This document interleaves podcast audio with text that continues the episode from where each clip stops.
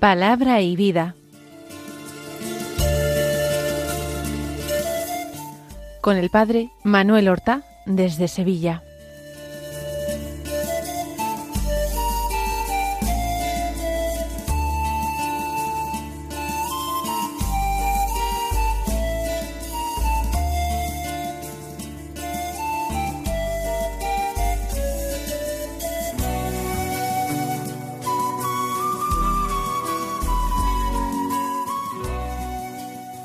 En el nombre del Padre y del Hijo y del Espíritu Santo. Amén. Alabados sean Jesús y María. Muy buenos días, queridos amigos, oyentes de Radio María y seguidores del programa Palabra y Vida. Hoy es el viernes de la decimoctava semana del tiempo ordinario. Este viernes es día once de agosto y en él celebra la Iglesia la memoria de Santa Clara, Clara de Asís, que nació en esta ciudad de la Umbría italiana en el año 1193 y que totalmente seducida por lo que escuchaba y lo que veía en su eh, conciudadano Francisco, quiso seguirle. Quiso seguir a Cristo con el estilo, con los pasos de Francisco, abrazando la santa pobreza.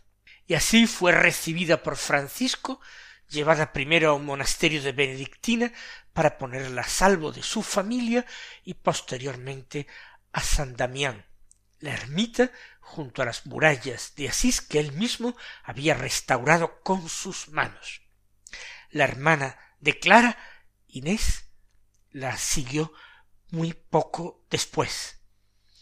Y vivió allí con gran clausura, alentando a Francisco y aconsejándole cuando éste venía buscando precisamente consejo y consuelo, y luchando para que la santa pobreza se convirtiera en un privilegio de las hermanas pobres de San Damián, de las que andando el tiempo se llamarían clarisas.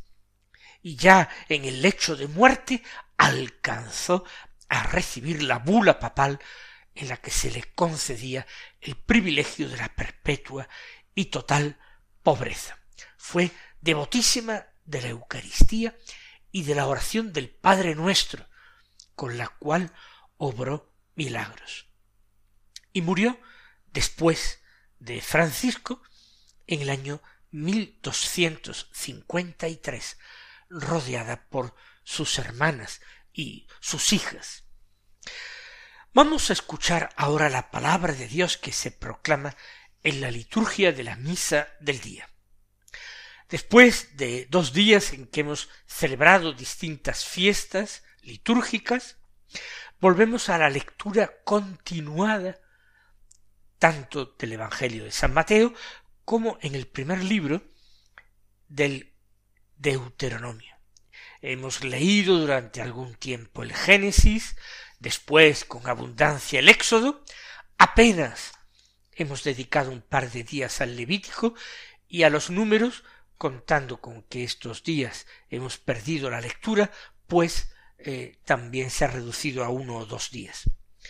Hoy empezamos, como digo, la lectura del Deuteronomio al que dedicaremos más días. Es del capítulo cuatro los versículos treinta y dos al cuarenta, que dicen así. Moisés dijo al pueblo, pregunta a los tiempos antiguos que te han precedido desde el día en que Dios creó al hombre sobre la tierra. Pregunta desde un extremo al otro del cielo. ¿Sucedió jamás algo tan grande como esto? ¿O se oyó cosa semejante? ¿Escuchó algún pueblo como tú has escuchado la voz de Dios hablando desde el fuego y ha sobrevivido? ¿Intentó jamás algún dios venir a escogerse una nación entre las otras mediante pruebas, signos, prodigios y guerra, y con mano fuerte y brazo poderoso, con terribles portentos, como todo lo que hizo el Señor vuestro Dios con vosotros en Egipto ante vuestros ojos? Te han permitido verlo, para que sepas que el Señor es el único Dios, y no hay otro fuera de él. Desde el cielo hizo resonar su voz para enseñarte, y en la tierra te mostró su gran fuego, y de en medio del fuego oíste sus palabras. Porque amó a tus padres, y eligió a su descendencia después de ellos.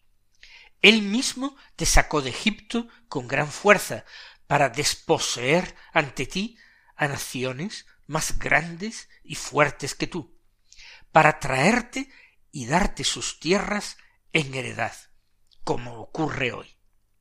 Así pues, reconoce hoy y medita en tu corazón que el Señor es el único Dios allá arriba en el cielo y aquí abajo en la tierra. No hay otro.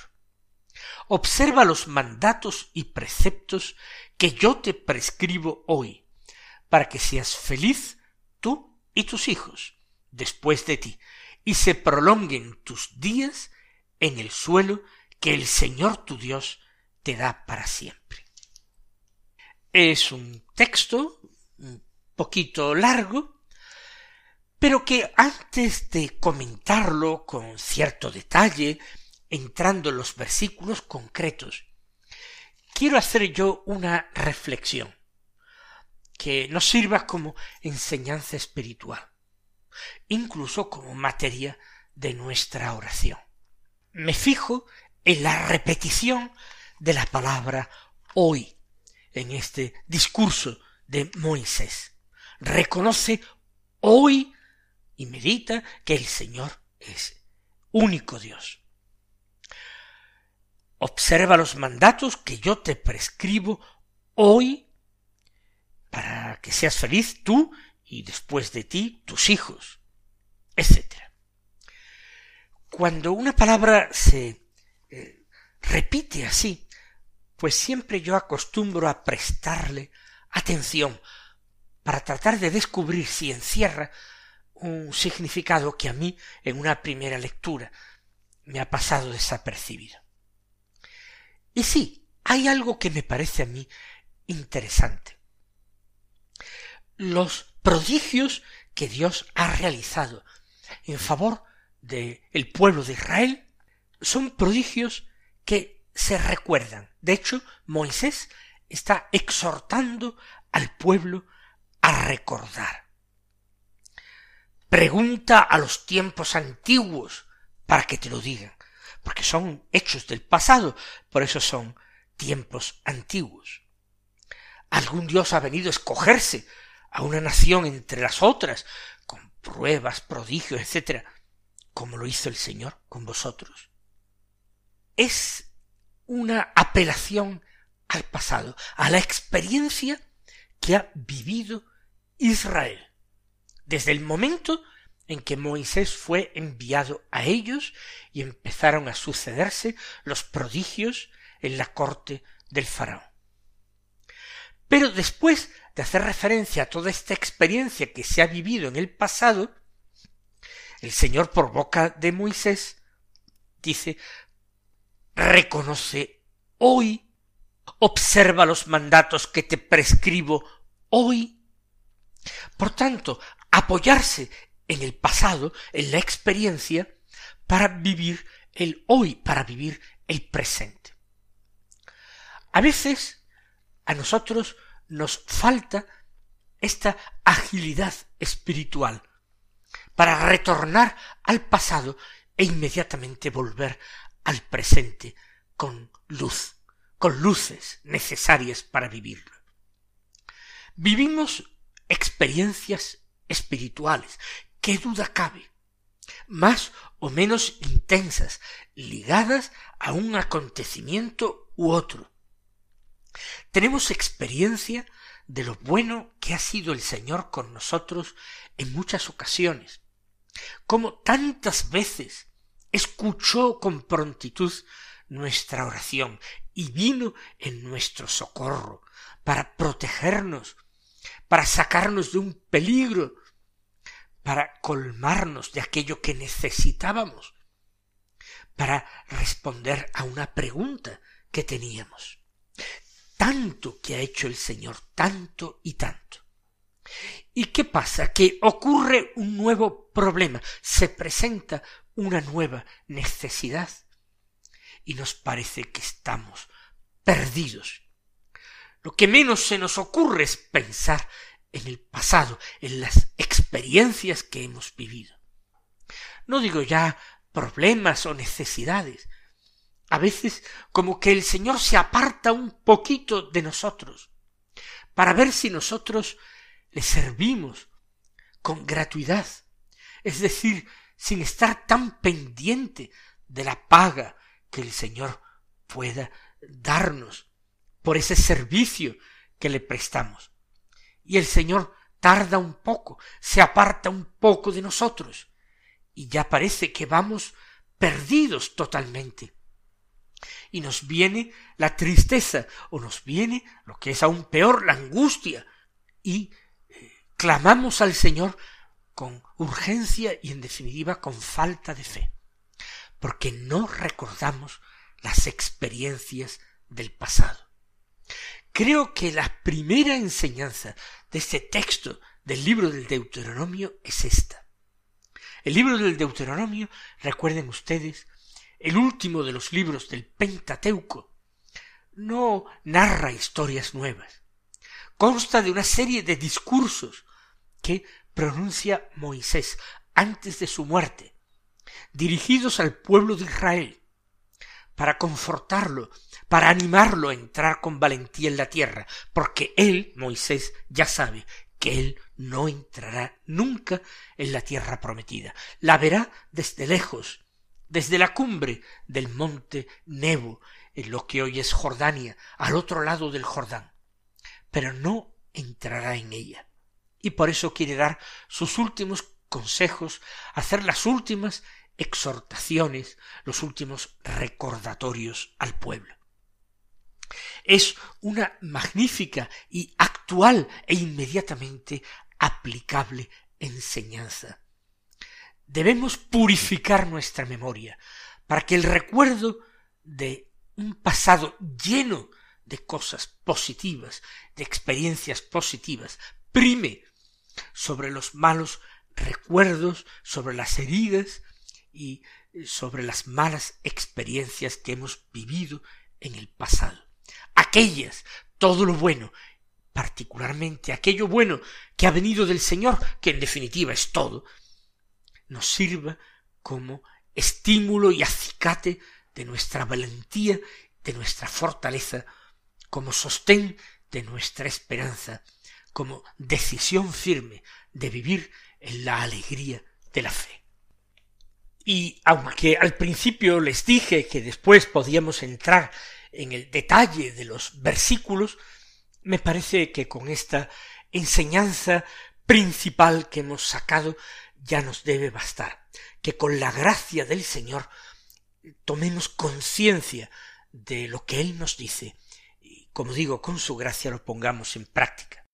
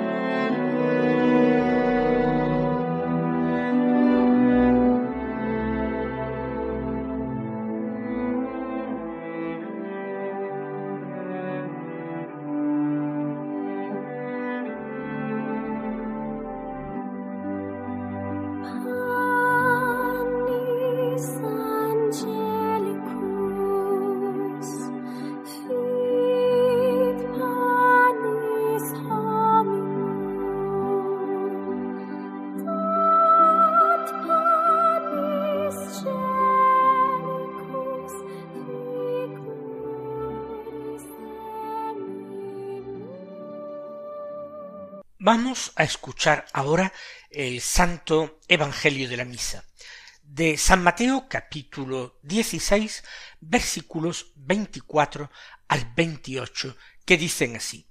En aquel tiempo dijo Jesús a sus discípulos, si alguno quiere venir en pos de mí, que se niegue a sí mismo, tome su cruz y me siga. Porque quien quiera salvar su vida, la perderá, pero el que la pierda por mí, la encontrará.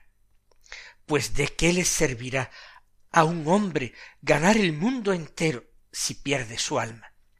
¿O qué podrá dar para recobrarla? Porque el Hijo del hombre vendrá con la gloria de su Padre entre sus ángeles, y entonces pagará a cada uno según su conducta. En verdad os digo que algunos de los aquí presentes no gustarán la muerte hasta que vean al Hijo del hombre en su reino.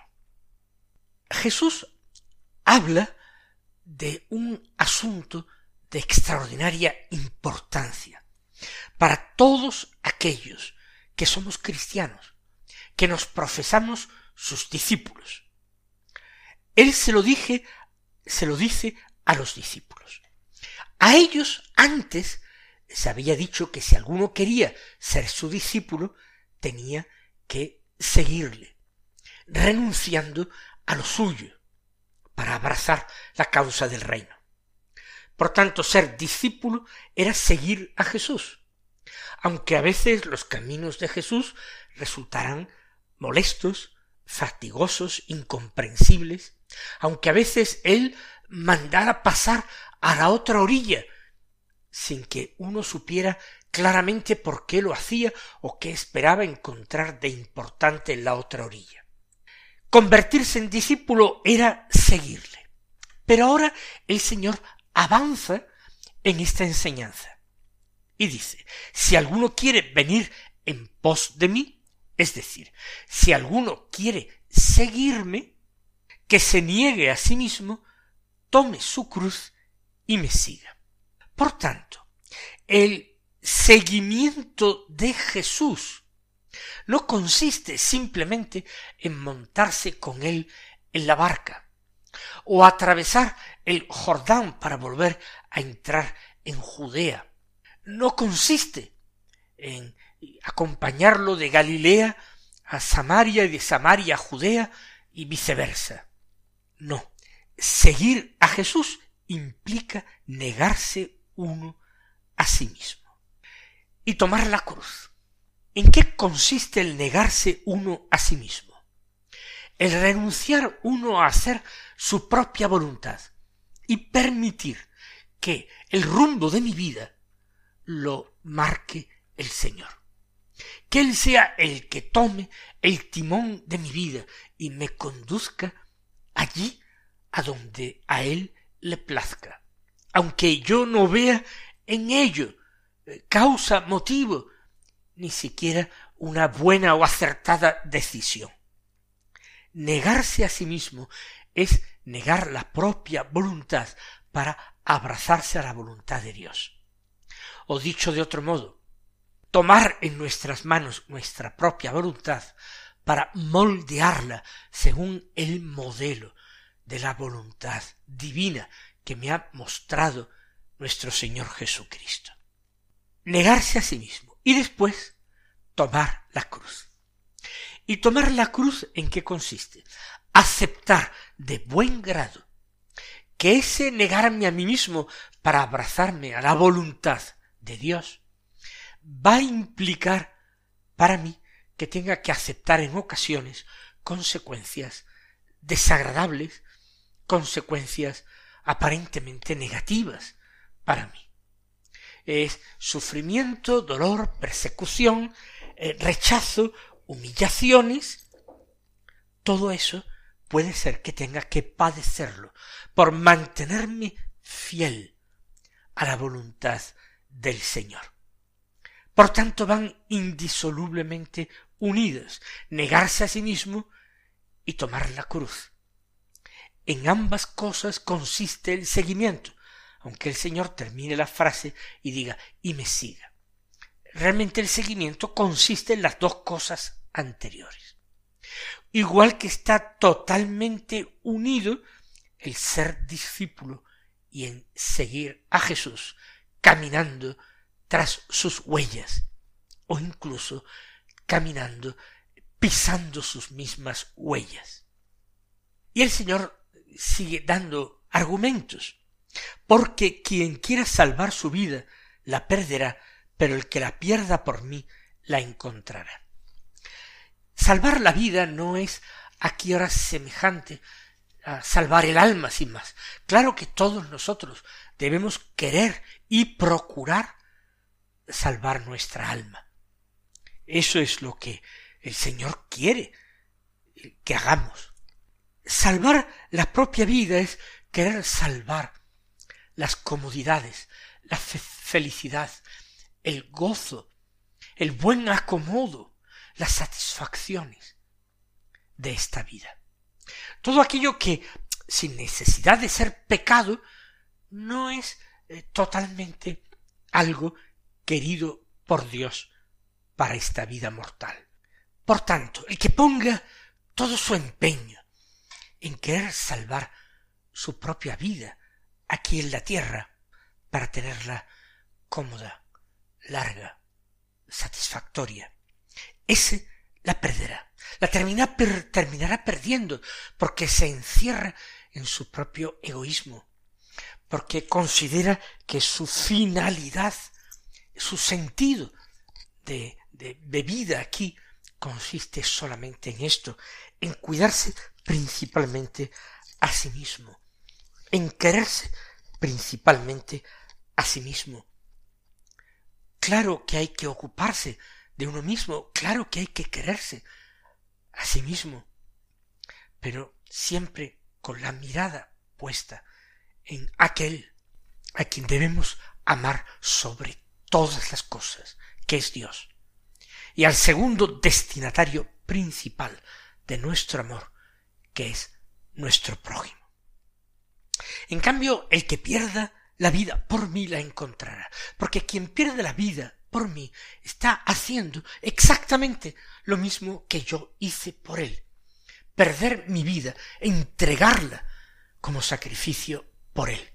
Por tanto, ese que pierde la vida por el Señor es el que lo imita más perfectamente, con más exactitud. Pues continúa de qué le servirá a un hombre ganar el mundo entero si pierde su alma.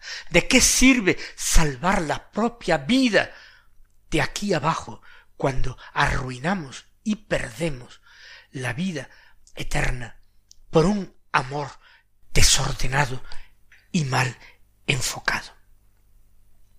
Mis queridos hermanos, eh, no olvidemos jamás esta exigencia de la vida cristiana, que es el seguimiento de Jesús, la negación de nosotros mismos y el abrazarnos a su cruz.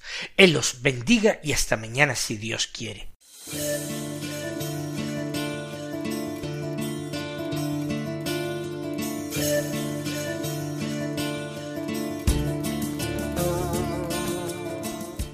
Han escuchado en Radio María Palabra y Vida. Un programa que dirige el Padre Manuel Horta.